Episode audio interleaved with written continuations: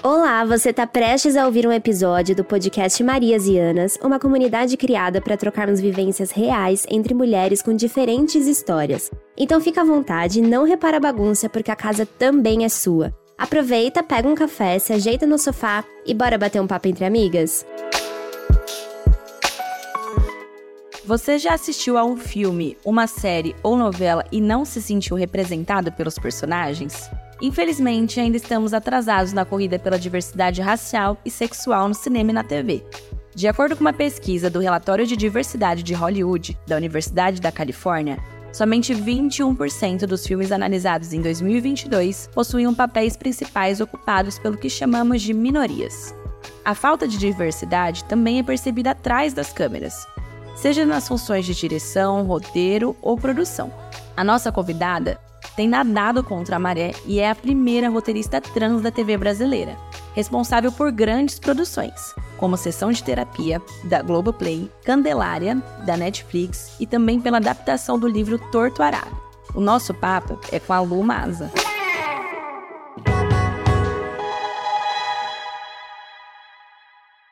Seja muito bem-vinda, muito bem-vindo. Nós estamos começando mais um episódio do Marias e Anas. Eu sou a Letícia Dauer.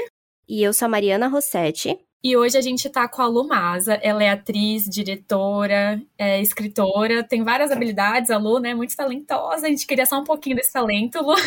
Mas seja bem-vinda. Obrigada por aceitar nosso convite. Oi, gente. Obrigada a vocês pelo convite. É um prazer estar aqui para conversar com vocês. Ai, prazer é todo nosso. E aí, só para começar, a gente, como de praxe, sempre pede para as entrevistadas se descreverem um pouquinho. Então, Lu, conta pra gente. Como você se descreveria para quem não te conhece? Acho que tem muitas formas de me descrever, né? Tem essa forma profissional que você que você fez na abertura. Eu acho que eu posso fazer uma espécie de audiodescrição, que é uma experiência sempre muito rica para a gente e também para as pessoas que de fato precisam desse recurso, né?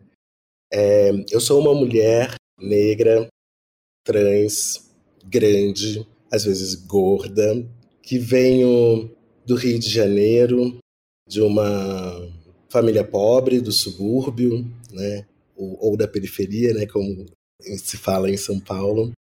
Eu mudei para São Paulo há muitos anos e tô aqui até hoje tentando contar histórias de pessoas que, como eu, muitas vezes não se veem nessas histórias. Então, eu acho que começar com essa descrição física, né? Eu sou uma mulher preta, trans, de alguma forma pontua esse meu lugar no mundo e pontua como a sociedade me vê. Então, eu acho que essa é uma forma interessante de começar a descrição e começar a alimentar o imaginário das pessoas sobre o que é isso. Lu é muita potência, né? É isso. Assim, assim a gente começa. Pegando um pouquinho o gancho do que você disse sobre é, começar a contar histórias, né? Sobre as pessoas e essa necessidade de você representar todas essas pessoas, né? Você é considerada a primeira roteirista trans da TV brasileira. E por mais que isso seja assim incrível, cara, que legal que você está ocupando esse espaço, me acende um alerta do só agora, sabe? Você é uma mulher jovem, então só agora a gente tem uma mulher trans é, como roteirista na TV brasileira. Queria que você dissesse um pouco pra gente sobre como é conquistar esse espaço, mas também acendendo essa, essa questão, essa problemática do por que só agora, por que eu, sendo que eh, tantas outras, né, poderiam ter ocupado esse espaço antes. É, a minha geração de mulheres trans e travestis, ela é marcada por essa epígrafe de primeira em várias coisas, né? Eu sou primeira em muitos lugares e muitas irmãs são primeiras em suas áreas, em, em, em seus espaços de trabalho.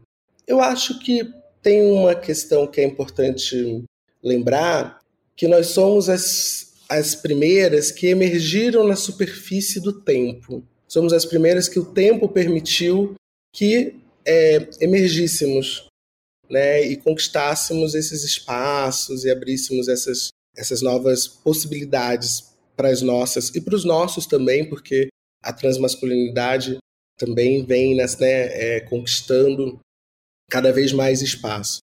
Mas essas conquistas que nós conseguimos agora, nos últimos anos, vêm do trabalho das nossas e dos nossos transcestrais que durante muito tempo tiveram seus, seus talentos é, invisibilizados, né? tiveram suas potências impedidas de vir à tona. Então, quantas e quantos roteiristas, diretores, artistas trans no geral, não tivemos nas últimas décadas, no último século, no Brasil e no mundo, que não puderam vir à tona, né? Então, acho que eu sou um ponto de uma longa trajetória que vem depois de mim e que continua. Quando eu estreiei entre 2018 e 2019 na televisão, nessa posição de certa forma muito solitária de primeira roteirista, etc. Felizmente, logo na sequência, ou seja, ao mesmo tempo que eu estava escrevendo, outras roteiristas trans também estavam escrevendo. Então, logo na sequência, nós tivemos outros nomes muito importantes que surgiram nesse período, como Alice Marconi, Julia Caterini, Galba Gogoya, Noah Bonoba, dos meninos Daniel Veiga, Felipe Caetano, Léo Moreira Sá. Então, muita coisa se transformou nesses últimos cinco anos. É um processo, por um lado, solitário, porque cada uma e cada um e cada uma de nós é, trava suas batalhas dentro dos seus trabalhos, dentro das suas produtoras, dentro dos seus projetos, para conseguir levar a, a, representatividade com o máximo de genuidade nos discursos, nos desejos da comunidade. Mas não é um processo solitário, no sentido de que hum, nós fazemos isso sozinhos, né, cada um no seu percurso, mas sejamos travestis, homens trans, não binários, no fundo fazemos parte de um grande coletivo em movimento conjunto. Né? Eu costumo dizer que só existe uma diretora trans hoje na televisão porque existe uma mulher trans brasileira astrofísica que trabalha para a NASA nos Estados Unidos. É, na verdade, nós estamos muito conectadas. Assim como nós também estamos conectadas com a travesti que ainda está em uma posição de vulnerabilidade social que a leva para a marginalização, que a, a, a, a, impõe a prostituição como maneira, de maneira compulsória. Então, estamos todas ligadas, né? Eu acho que eu, eu particularmente acredito muito nessa consciência de classe, nessa vivência é, que, que não perde de vista o coletivo, apesar dessas jornadas tão individuais. Falando um pouco agora sobre a representatividade na TV, tanto, enfim, na frente das câmeras como atrás, você vê uma diferença entre a TV aberta e a fechada e o streaming? O que eu consumo, assim, eu vejo, eu sinto que tem uma diversidade maior nesse circuito fechado, né? E na TV aberta parece que as não que as pessoas não estão prontas, né? Mas que essas empresas ainda têm muita resistência. Então, por exemplo, às vezes tem algum personagem LGBT em alguma novela da Globo, legal, a gente fica feliz, mas não tem aquele beijo, não tem aquele, né, romance mesmo que um casal hétero tem, né? Às vezes tem umas cenas que você fica, gente, super quente, assim, mas aí na hora do beijo gay não vem, né? E se vem é um, né, um, um, selinho, assim. Então, ao longo desses anos, como você vê, assim, essa evolução? Você acha que realmente tem essa discrepância entre os cenários? É importante entender que são são mercados um, um, um, pouco diferentes, né? Cada um tem uma natureza comercial distinta. É, a TV aberta, que ainda é o que chega à maioria da população brasileira, né? Ela tem uma, uma demanda comercial por audiência de massa, né? Então, ela precisa atingir o máximo de pessoas possível, porque ela está entrando né, na casa dessas pessoas, geralmente é, pessoas que não têm acesso, inclusive, a outros meios de, de consumo de ficção ou de noticiário, como TV a cabo ou streaming. Para a TV aberta, que lida com esses grandes números absolutos, para a TV aberta, que lida com anunciantes e esses anunciantes que desejam o resultado do número absoluto de audiência, faz com que a estrutura da TV aberta seja muito mais pesada para se movimentar, para se deslocar. Então, quando a gente fala das discussões identitárias, mais especificamente das que tangem a personagens trans ou LGBTQINAP+, no geral, o que eu vejo é que existe uma iniciativa, um desejo artístico de dar conta dessas histórias, de falar sobre essas pessoas, porque ninguém quer perder o bonde da história. E isso que a gente vive é, nesse momento é a nossa história. Então, eu vejo que há um interesse em sim levantar essas discussões, mas, como eu disse, é uma estrutura muito pesada. Então, para movimentar essa estrutura, tem que ter muito estudo, muito cuidado, porque há um risco, já que a gente está falando de uma sociedade, de um país, onde, sim, eu acredito que temos uma maioria com uma visão humanista, não vou usar progressista, vou usar humanista, que acolhe a diferença, acolhe a diversidade, mas nós também vivemos nesse país que tem uma minoria bastante ruidosa que é uma minoria é, é, né, de, de, um, de, um, de uma espécie de conservadorismo que não vê com bons olhos. Eu diria até um, um, muito violento. Bastante violentas, né? Então, para a TV aberta, que precisa dialogar com todos os públicos, inclusive com esta minoria reacionária, é muito mais difícil ela conseguir colocar essas discussões, levar do jeito que nós gostaríamos, né, essa discussão para frente. Já o streaming, de alguma forma a TV fechada também, como lida com um público menor e nichado, existe essa abertura de você levantar outras discussões, de trazer outros personagens, e por isso é muito mais propício para o terreno do streaming, por exemplo, produzir uma obra com uma personagem trans, com o beijo, com o sexo e transcendendo a identidade dessas personagens para falar de outras coisas do que a TV aberta. Acho que o streaming ele te dá aquela sensação de que você tem a opção de, de assistir ou não. E a TV aberta é quase como se a gente estivesse jogando. Não, você é obrigado a ver, né? E as pessoas se sentem um pouco dessa forma. É, porque a TV aberta, ela, entre aspas, invade a casa do espectador. Você liga e a gente está falando de um país continental que muitas vezes só pega uma única emissora de televisão na antena na casa dessas pessoas. E é esse o conteúdo que elas veem, que elas podem ver. Então é, é muito delicada essa relação. Né? O streaming não. O, o streaming você, como bem disse, Mariana, você escolhe ver aquela obra. E você escolhe baseada no que você quer, no, que, no quem você é. Então é muito mais tranquilo para essas plataformas, para esses canais on demand, justamente porque são sob demanda. Então, partem da demanda do, do, do público por assistir aquela obra. E Lu, a gente leu em uma entrevista você comentando que desde pequena sua mãe te levava para assistir peças de teatro no Rio de Janeiro e que aos 12 anos você também começou a estudar teatro. Quando que você percebeu assim que você queria seguir esse caminho profissional assim, ou começou por uma vontade mesmo de, de inserir, se inserir naquele espaço e ver qual é que é, nem tinha uma ideia profissional, como que foi isso?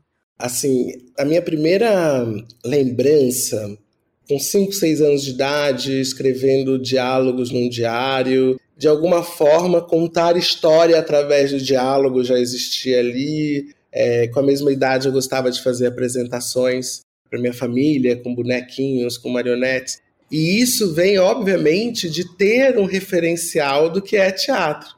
Se eu não tivesse o referencial do que era teatro, eu não poderia brincar de teatro, não poderia sonhar com teatro. Então, por isso que eu sou muito grata à minha mãe, por mesmo com todas as dificuldades econômicas, mesmo com o recorte regional de estar num bairro afastado do centro do Rio de Janeiro, por ser uma professora, por ter uma, um olhar né, mais sensível para a arte, ela sempre me levou no teatro. O teatro sempre fez parte da minha vida. Então, brincar de teatro, ou logo na sequência desejar fazer teatro a sério, é, me pareceu sempre muito natural. Como eu poderia escolher qualquer outra coisa que eu conhecesse da vida. A diferença é que muito nova eu já conhecia o teatro, eu já entendia o teatro como uma possibilidade de comunicação com o mundo, é, de falar sobre coisas que, que, me atravessavam, obviamente, né? que me atravessava, né, como não era criança, muito distinto que me atravessa. Mas de alguma forma eu acho que já existia esse desejo de me comunicar, de me expressar pela arte, pela ficção, por personagens, por diálogos, né, por falas. E aí isso foi me acompanhando. É, aí quando eu tinha 12 anos eu comecei a estudar teatro. Comecei a estudar teatro, acho que fiz a minha primeira apresentação com 13 ou 14. E com 16 eu estreiei a primeira peça que eu escrevi e dirigi. Caramba, super jovem. Um talento muito jovem. Não é? Caramba! E essa, essa peça que você escreveu, dirigiu, é, com 16 anos, ela falava sobre o quê? Olha, essa é uma, é uma das minhas peças mais debatidas ou citadas em, em universidades até hoje, que é o Três Tempos, que era uma peça que falava basicamente sobre o passar do tempo e o impacto do tempo nas relações amorosas. Ou seja, já tinha uma complexidade ali para uma pessoa de 16 anos muito grande, né? Sim, sim. Uma leitora ávida de Hilda Hilst, de Clarice Lispector, então naturalmente acho que os temas iam ser complexos. É, eu lia, sei lá, Diários do Vampiro na cidade, sabe? Então, não ia partir uma coisa tão poética, talvez. Mas é isso, é bastante importante porque você traz aí a referência de como foi importante ir ao teatro, ler determinadas obras, né? É impressionante como essas referências elas são importantes na pessoa, é, no nosso pessoal e no profissional que nós somos hoje, né? Assim como é importante ter referências. Sim. E num, num contexto em que essas referências, eu não me via nessas referências. Acho que isso também é muito curioso, né? Porque era uma época, já falando dos anos 90, né? No Rio de Janeiro, que a gente não tinha referências. A, a discussão feminina estava em outro lugar. A discussão preta também. A discussão de né, pessoas trans nem existia praticamente, né? Você já se reconhecia como uma mulher trans na cidade? Não, não, mas eu acho que nessa idade ninguém se reconhece como nada, né?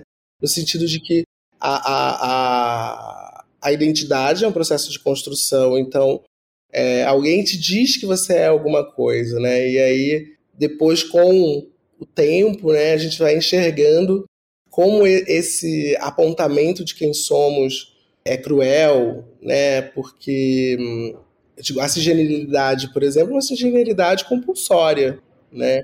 É, justamente, eu não tinha referência do que era ser trans, eu não tinha como é, decodificar isso. Mas a sociedade me leu como uma pessoa cisgênera, me designou um gênero a partir dessa perspectiva, e teoricamente eu seria obrigada né, a viver isso sem me questionar, sem problematizar ou rever essa dita realidade que alguém impôs sobre mim né, quando eu nasci. Então, então não. Mas eu acho que o, o, o sentimento de deslocamento já existia, né? Porque eu costumo dizer, antes de, de ter os aspectos que as pessoas leem como do universo de uma mulher, no caso de uma mulher trans, eu já era uma pessoa preta, eu já era uma pessoa pobre, enfim, então de alguma forma eu nunca estive num local de privilégio e abrir mão desse privilégio para vivenciar a minha vida, né? Na verdade não, porque sempre estive desprivilegiada nesse sentido. É isso, então numa época em que não tinha essas referências, onde eu não conseguia me ver, seja nas atrizes que faziam os, os trabalhos, sejam nas diretoras ou autoras, que muitas vezes não tinham neste gênero, né? Muitas vezes eram homens. Eu não me via nesses, nesses lugares, né? E as pessoas ao redor também não. Eu não tinha essa referência, nem as pessoas ao meu redor que não eram como eu. Eu querer ser uma artista nesse contexto sempre foi contra a corrente. É, a minha família estava preocupada com a minha subsistência, né? E em como eu iria subsistir. Subsistência é ruim, né? Eu quero existência. Então, a família, né? É, ou mesmo o, o bairro, os colegas da escola, quer dizer, como, como ver essa pessoa, que sou eu, com esta imagem que eu me autodescrevi no início, falando, não, eu sou uma atriz, eu quero ser uma diretora, eu quero ser uma autora, não era fácil, não era bem recebido, muitas vezes não era acreditado. Mas eu precisava fazer isso como uma necessidade de, de, de expressão, muito natural, sabe? Apesar do, como você disse, pelo menos quando você começou não tinha essa representatividade no teatro, hoje eu já enxergo, né, enfim, muitos avanços, assim, por exemplo, eu amo teatro oficina, enfim, fiquei super triste com o Zé Celso, mas apesar de não ter essa representatividade lá no início, você acha que o teatro te ajudou de alguma forma a se descobrir, a criar essa identidade? Porque eu, eu enxergo teatro uma, como uma forma muito também experimental, como uma forma, eu vejo de uma forma assim diversa, talvez porque eu seja mais nova, não sei, mas eu enxergo às vezes como um ambiente um pouco mais acolhedor do que se tivesse em outro ambiente profissional, por exemplo. Ou talvez não só acolhedor, mas questionador, né? Um ambiente que te permite levantar questionamentos. É diferente de, sei lá, de repente um ambiente mais corporativo, né, em que existe algumas regras, algumas coisas acho que me não sei se eu tô sendo muito estereotipada, estereotipando muito teatro, mas me parece ser esse ambiente de efervescência assim, né? Em que encontrar não respostas, mas levantar questionamentos é possível. É, idealmente o teatro deve ser sempre esse local, né, de acolhida, de, de questionamento, de transgressão, né? É, a realidade é que o teatro é feito por pessoas. E existem pessoas muito legais, pessoas não tão legais, pessoas mais abertas, pessoas mais preconceituosas. Então, não dá para generalizar, né? Eu sempre tive uma relação muito íntima com, com o teatro. Né? Como eu disse, desde criança, sempre foi um canal de expressão, assim. Tanto que eu preciso sempre ouvir a outra pessoa e entender como ela vê o teatro para eu conseguir discutir com ela nesse lugar, porque para mim o teatro não sei, é minha família, é como escovar o dente, é como. É isso. Obviamente, esse sempre foi meu lugar de expressão e comunicação com o outro. Sempre foi pelo teatro, pela arte, que eu me expressei e busquei essa, essa ponte com as pessoas. Então, sim, o teatro cuidou de mim muitas vezes. Assim, o teatro, a gente está falando aqui, é, o teatro que eu, que, eu, que eu fiz durante muito tempo da minha vida, que eu, né, sempre foi um teatro de pesquisa, um teatro experimental, ou, ou como algumas pessoas dizem, eu não gosto tanto alternativo, é, com, com muitas dificuldades, com muitas questões, mas também com essa possibilidade autoral. Tanto foi que quando eu fiz a minha reivindicação pública por ser reconhecida como uma mulher, por ser reconhecida como uma pessoa trans, foi o teatro que surgiu para cuidar de mim, no sentido que eu comecei a postar um pouco sobre isso nas redes sociais. E um diretor de uma companhia de teatro importante de São Paulo, chamado Os Sátiros, que é, já era um, um, um querido e antigo colega, acompanhando é, esses meus posts nas redes sociais, me convidou para participar de um, de um processo com os sátiros, só com pessoas trans. E foi um processo é, definidor na minha vida, né? Porque foi a possibilidade de no teatro, nesse espaço tão íntimo para mim, tão familiar, é, conviver diariamente com outras sete pessoas trans, com estudar, poder me dedicar a olhar para minha vida e para a vida dessas pessoas. Eu também era responsável pela dramaturgia desse trabalho, então a importância de ouvir e ver as outras pessoas e ao mesmo tempo ter um espaço para falar e elaborar elaborar sobre mim mesma. E acho que esse trabalho foi muito, muito definitivo na minha vida, assim, e na minha carreira também, porque acho que uma transformação do meu trabalho a partir daí é porque eu vejo o quanto eu me interesso por falar sobre essas identidades, mas também o quanto é necessário, o quanto carece, né? volto a dizer, felizmente as coisas se transformam muito rápida, muito rapidamente nos dias de hoje, né? Assim, com a rede social. Hoje é muito legal ver a quantidade de artistas trans que têm feito espetáculos no teatro. No último final de semana, aqui em São Paulo, eu assisti dois espetáculos com, com duas travestis em cena, criado por duas travestis, a Maria Lucas, do Rio de Janeiro, a Dodi Leal, aqui de São Paulo, é, ocupando é, palcos importantes do SESC, que é uma instituição né, muito renomada e que tem um alcance social também para um público é, muito importante. Então, estamos transformando né, essa realidade.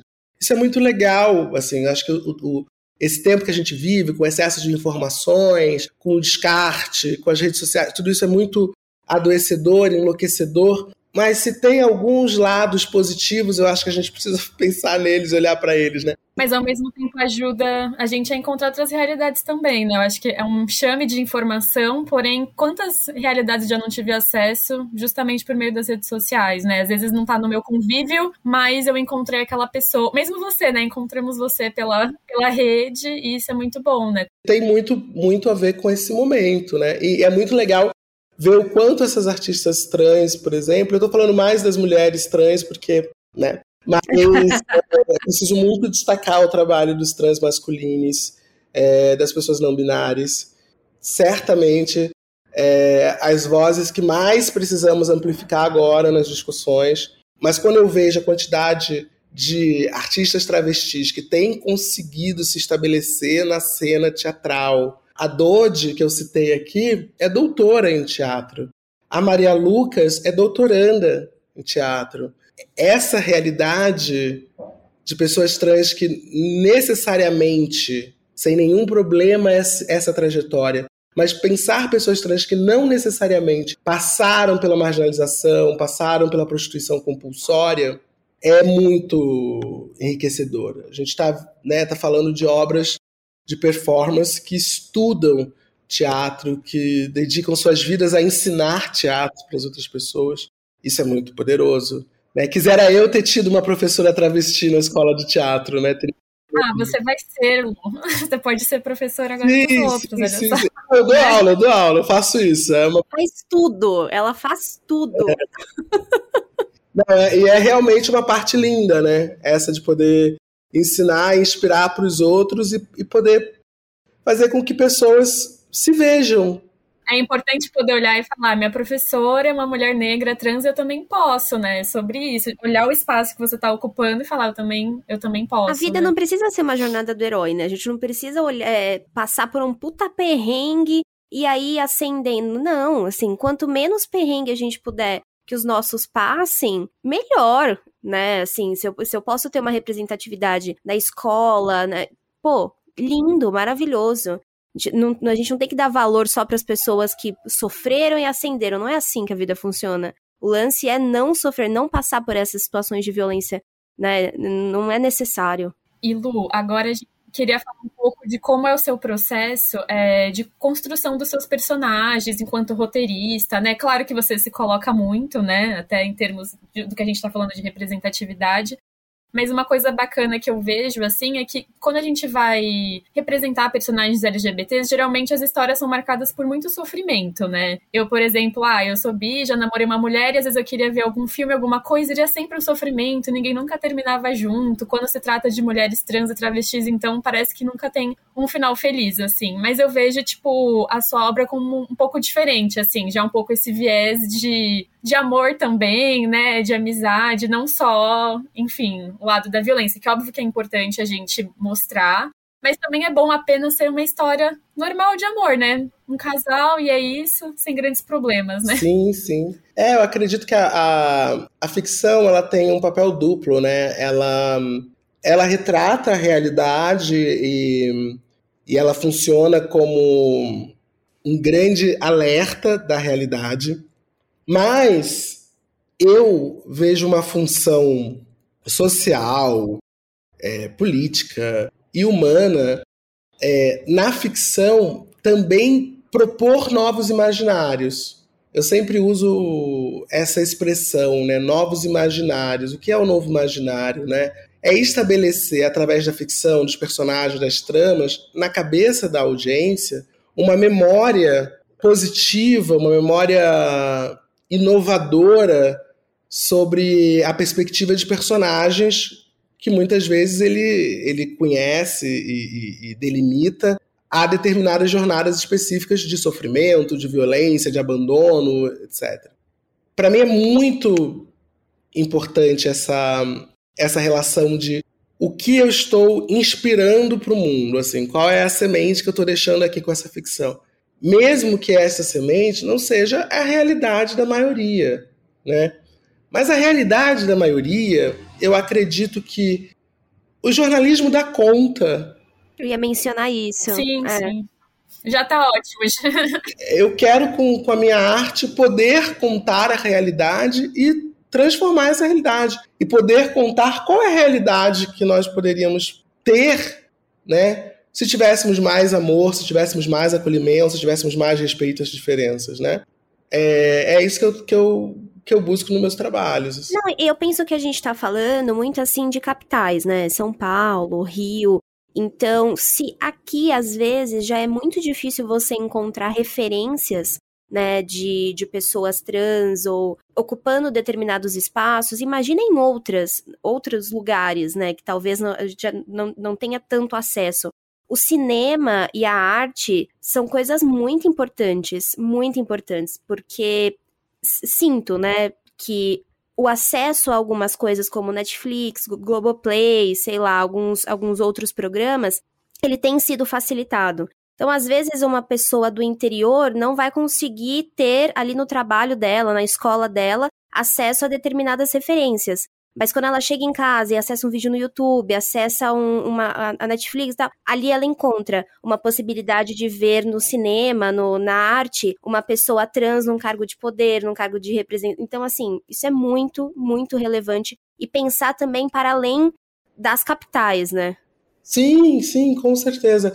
É, recentemente estreou a segunda temporada do De Volta aos 15, que é uma série, acho que voltada em grande parte para um público é, juvenil da Netflix. E, um, e eu fui consultora dessa série, que tem o, a redação final do Vitor Brandt. E é muito interessante porque nessa série tem uma personagem que no passado, né, a série tem dois tempos, no passado tem 15 anos e é uma adolescente trans, com todos os questionamentos que uma jovem trans tem, num recorte ainda temporal de 2005.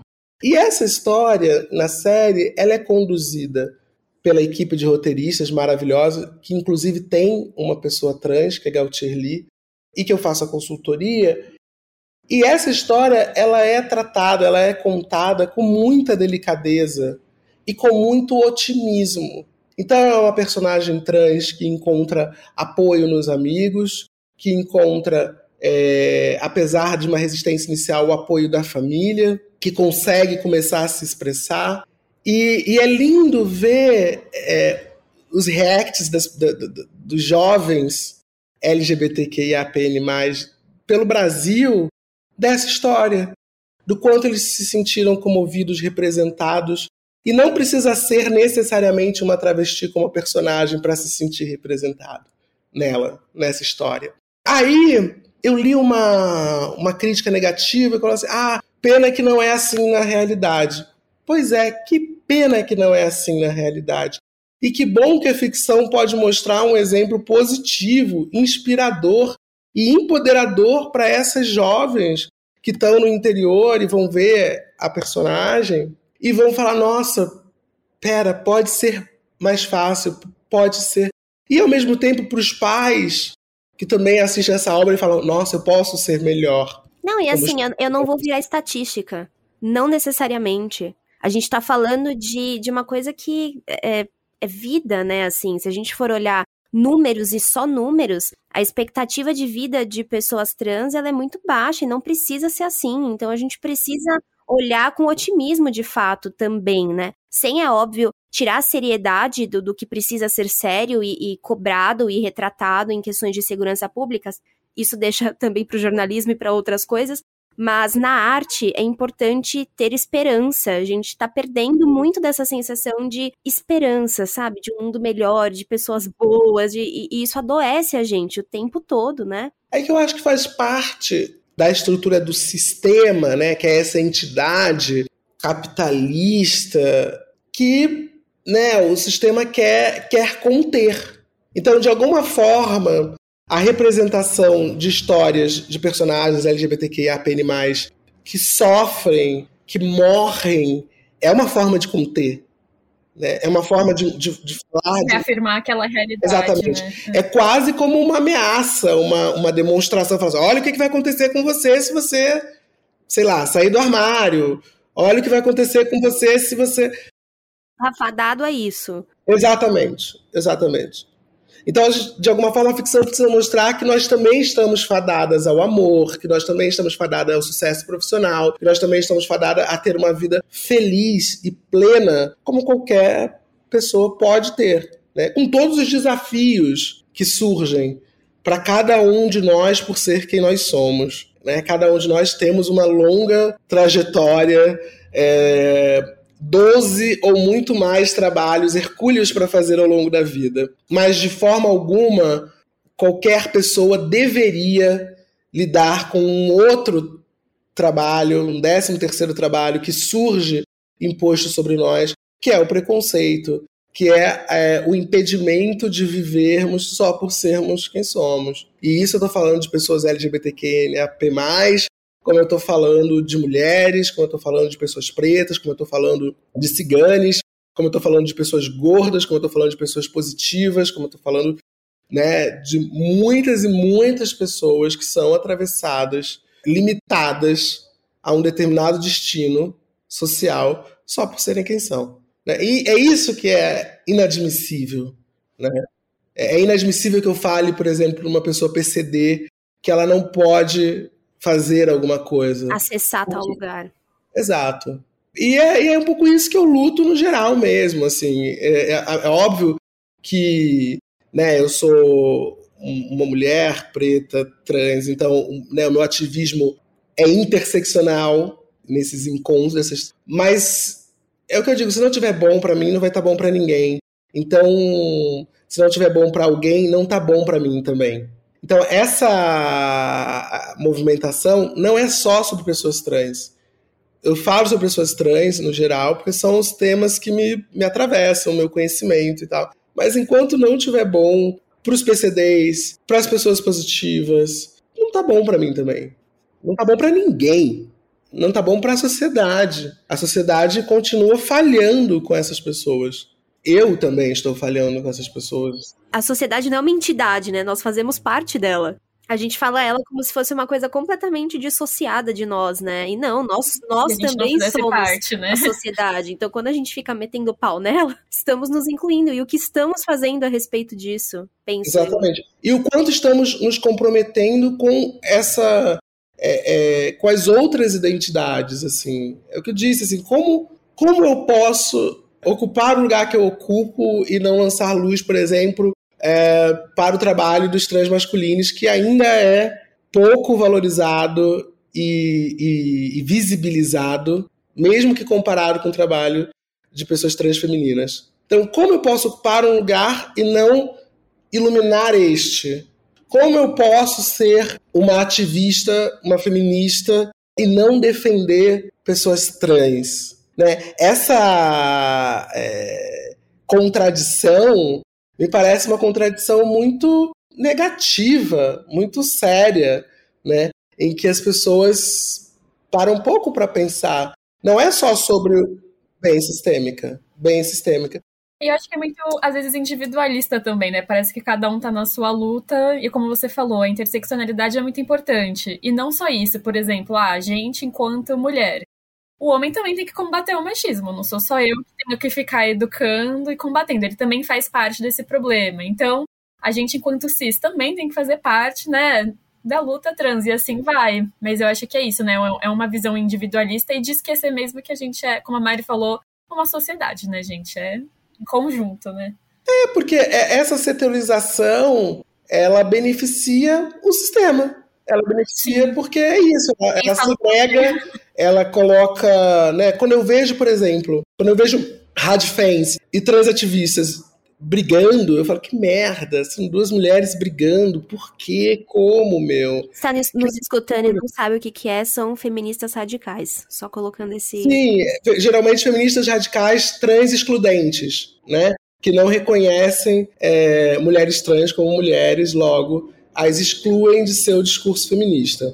Aliás, não só as excluem, como as colocam como, como algozes, muitas vezes, né? Então, eu falo, nossa, mas como isso pode acontecer? Ou mesmo discussões internas da comunidade trans, entre, entre pessoas trans que se harmonizam, pessoas trans que não se harmonizam, e você fala, meu, mas por que, que essas pessoas estão brigando? Eu costumo dizer que é uma discussão tão acadêmica, assim, é, é só na academia, né? E nada humanista, nada. É, você, você é quase como se você falasse e caçasse ali um autor para colocar de bibliografia, sabe? Essa é a sua, essa é a sua missão, falar bonito e falar de uma maneira acadêmica e bem estruturada. Mas você não olha para o lado, você não vê as necessidades reais é, de, da pessoa, da pessoa. A gente não tá aqui, eu não tô falando homem, mulher, é, é, não, da pessoa. E, e seria tão mais produtivo, né, se nós conseguíssemos nos enxergar enquanto aliadas, enquanto aliados e aliados, né, e não como concorrentes de uma narrativa. Sim. E Lu, é. eu queria agora falando, dito tudo isso, tudo isso, muitas questões, você tem um currículo e uma história profissional absurda. Então eu queria que você contasse um pouco para os nossos ouvintes é, a, da sua trajetória, as empresas que você trabalhou, os grandes trabalhos que você já fez. É, um deles, né, que me marcou bastante foi o Sessão de Terapia, né, uma série. Você podia dar uma pincelada? Eu sei que são muitas coisas, a gente ficaria aqui horas, né? Mas dar uma pincelada ali nos principais, no, nos que te marcaram, de que forma, por favor. Tendo começado no teatro com 12 anos, você há de imaginar que foram muitas coisas que aconteceram, né? No teatro, é... eu comecei como atriz, estrei como dramaturga, como diretora, trabalhei em quase todas as áreas criativas de, sei lá, iluminação, figurino, cenário, uh, me produzi até chegar a ser professora, né, é, especializada em dramaturgia contemporânea, é, curadora de teatro, fiz curadoria para grandes instituições públicas e privadas, sei lá, Prefeitura de São Paulo, SESI, muitas instituições. Fui crítica de teatro, ainda sou, né, embora não exerça, mas sou crítica de teatro. Colaborei com veículos como o Yahoo, o UOL. E em 2018 fui uh, fazer minha primeira série. Fui para sessão de terapia, que foi a primeira, a primeira série de televisão. Mas depois dessa longa trajetória no teatro, assim, que é o que avalizou a minha presença né, numa sala de roteiro como a de sessão de terapia, que foi um projeto muito legal, é, chefiado pela Jaqueline Vargas. É, e aí eu participei um pouco da, da reformulação do, do, do, projeto quando houve o reboot, né, que é o, o, o recomeço com outro terapeuta. É, no caso, o Celto Mello, que era o diretor, também assume o personagem. E aí, a partir daí, é, temos a quarta temporada e cada roteirista do projeto era responsável por um dos personagens, um dos pacientes desse terapeuta, né? E aí é, eu fui convidado a escrever sobre um homem negro e uma discussão que até então não tinha sido levantada e que eu acho tão importante nessa intersecção entre gênero e raça, que é como um homem negro que teve acesso, que conquistou o que o personagem conquistou econômica e socialmente, pode se vir a se tornar uma vítima do racismo, mas um agente do machismo. E essa dificuldade de se encontrar no mundo sendo esse homem preto. Foi muito importante para mim essa, é, é, esse personagem. Ele, na história, é casado com uma feminista preta, então foi uma, uma chance de, de discutir muitas coisas que me são caras. É, e de colocar um corpo preto no divã de um terapeuta. Né? A gente tem, nos últimos anos, começado a valorizar da devida forma a saúde mental. E a saúde mental das pessoas pretas é atravessada por né, uma, uma violência social e histórica absurda e, e, e, com, e com poucas oportunidades de acesso a cuidar da saúde mental. Então, de alguma forma, colocar aquele personagem ali era também colocar um pouco, uma parcela do que era, do que é ser uma pessoa preta no Brasil ali. E, e, e muitas pessoas que não fazem terapia têm a possibilidade de fazer a terapia assistindo aquela série, né? Esse, esse, esse é o poder do, do, do projeto Sessão de Terapia. Então foi muito importante. Fiz esse trabalho, por esse trabalho fui indicada ao, ao prêmio da Abra como roteirista do ano. É, tive uma grande divulgação da imprensa por conta de ser a primeira roteirista trans a estrear na televisão. Logo depois vieram outras que eu já citei, né? E depois da sessão de terapia, eu acabei me dedicando muito nesses últimos cinco anos ao audiovisual. Então, de lá para cá, eu desenvolvi projetos para outros projetos para Globoplay, para Netflix, para HBO no Brasil, uh, além de, de inúmeras produtoras. Recentemente, eu dirigi a minha primeira série. Eu já tenho um trabalho como diretora no teatro desde sempre e na publicidade. Eu já dirigi alguns filmes publicitários, mas essa vai ser a estreia da minha primeira direção em série uma série chamada Da Ponte para Lá, também para HBO, que eu fui uma das roteiristas, sou uma das diretoras e estreia em 2024 com a Gabs, o João Guilherme e o Vitor Lian é, à frente de um elenco maravilhoso. Fiz a chefia da adaptação do Torturado, que é esse romance único, retrato do nosso tempo, retrato da pretitude nesse país, é, e dos reflexos negativos e também da força positiva desse povo que o Itamar Vieira Júnior fez. Assim, eu acho que esse é um livro símbolo da nossa geração. Todas nós lemos aqui. É, né? não. É, um, é muito bom, né? É, incrível como né? ficou assim, né? É, e aí eu, eu tive, eu tive a oportunidade, o desafio de transpor essa história para o audiovisual. Um convite do Heitor Dália, que é o diretor do projeto, né, dono da produtora Paranoide, é, para HBO Max também. Então, esses foram os últimos projetos que eu fiz e agora eu estou dirigindo um projeto que é um longa-metragem antológico a partir de, de contos de escritoras brasileiras do século XVIII, né? mulheres que foram esquecidas aí na história da literatura e que a partir desse, desse filme nós vamos revisitá-las. Eu queria pontuar, para quem está nos ouvindo e não nos assiste, né, que Lumasa está falando tudo isso sorrindo, assim, com um sorriso no rosto, que dá para ver que, assim como nós, muito orgulho, né, de toda essa trajetória. Sim, sim, sim. É muito orgulho, muito orgulho, porque é isso, né? Eu, eu, eu sei cada desafio enfrentado para que essas histórias pudessem ser contadas, então é, e eu tenho noção, eu tenho muita gratidão também, assim, obviamente eu tenho muita dor, eu tenho muito sofrimento. Não é fácil, não dá para romantizar. É, né, a gente conta aqui sobre as conquistas, mas tem muitos desafios né, ao longo dessas trajetórias. Então realmente não é fácil, eu não quero romantizar de forma alguma, mas eu também tenho uma noção do quanto extraordinário dentro da realidade que a gente tem, que eu tenha e que eu esteja conseguindo contar essas histórias e lidar com estes, com estes projetos, com estes alcances, lidando com estas empresas. Então, eu realmente tenho muito orgulho dessas conquistas e espero que elas sirvam para abrir caminhos assim para outras pessoas, né, para outras histórias, é, para outras discussões que são muito pertinentes e urgentes. Lu, e para a gente se encaminhar um pouquinho para o final, quase uma hora, falamos muito, foi muito bom, passou rápido. Mas a gente queria te perguntar agora sobre o futuro. Você pra, praticamente não, você passou por todas as funções no audiovisual. Existe alguma coisa que você ainda tem o sonho de ocupar? Ou algum projeto que está aí em mente para o futuro? Quais são os próximos passos, assim, para sua carreira agora?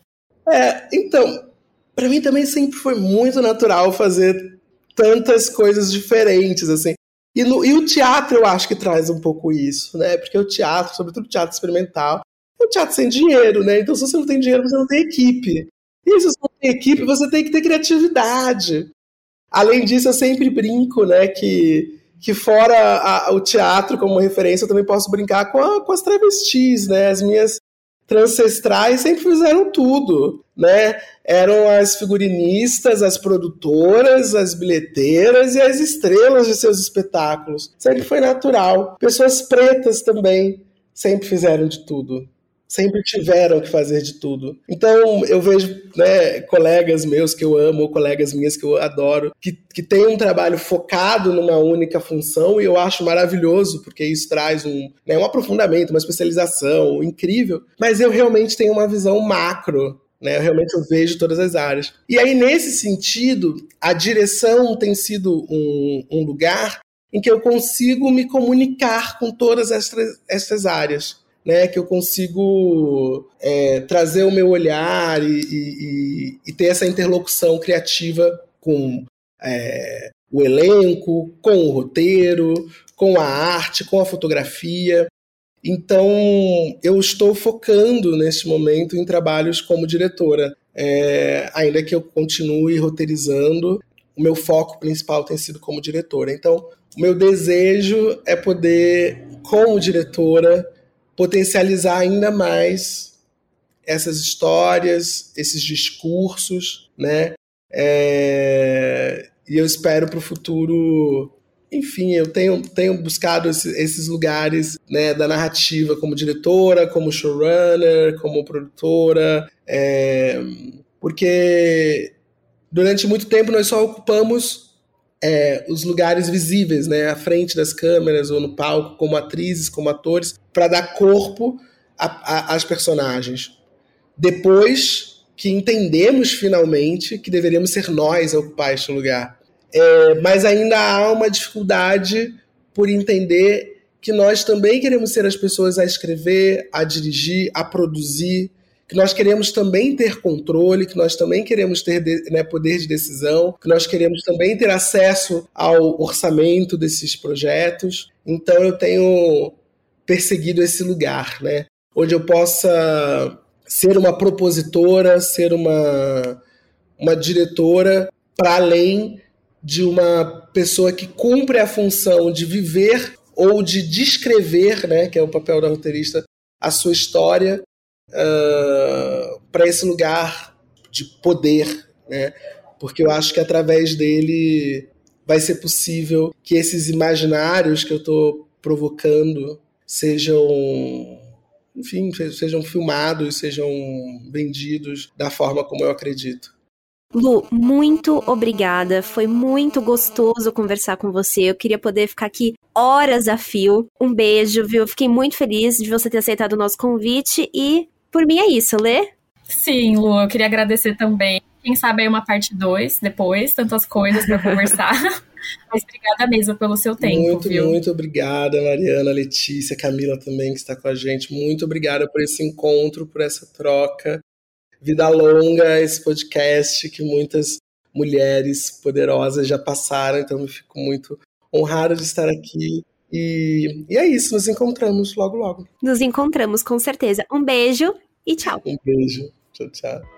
Você acaba de ouvir um episódio do podcast Marias e Anas, projeto idealizado por mim, Mariana Rossetti, mas lapidado e colocado em prática com a contribuição das jornalistas Camila Rosa e Letícia Dauer. Aproveita e segue a gente no Instagram no arroba mariasianascast. Um beijo e até a próxima troca.